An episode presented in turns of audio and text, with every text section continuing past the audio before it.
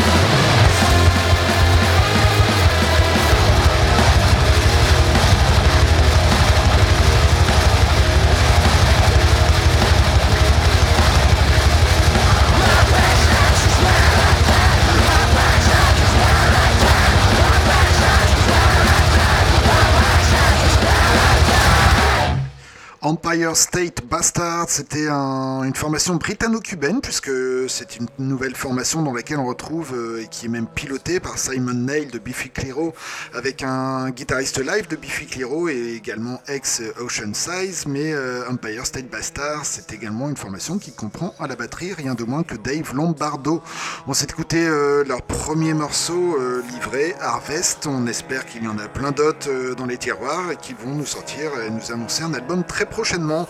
L'heure du crime, c'est presque terminé dans quelques instants. Vous en avez l'habitude, on vous laisse en très bonne compagnie avec Cradle Rock suivi de Medley, donc toujours du son bien rock sur le 99 FM les jeudis soirs. Sinon, euh, eh bien, on vous donne rendez-vous la semaine prochaine, 19h30, 20h30 sur le 99 FM pour une nouvelle émission de l'heure du crime en direct du Carré des Halles, cette fois 3 rue des Primeurs à Lille. On va se quitter ce soir, euh, on va refaire un petit tour aux US avant de se quitter euh, à Chicago, dans l'Illinois précisément, où sévit Yakuza, une formation assez avant-gardiste qui nous sortira le 19 mai prochain sous trace son septième album, dix ans après le précédent. Euh, on va s'écouter et se quitter donc avec un premier extrait de cet album nommé Alice. C'était lors du crime. Don't forget us!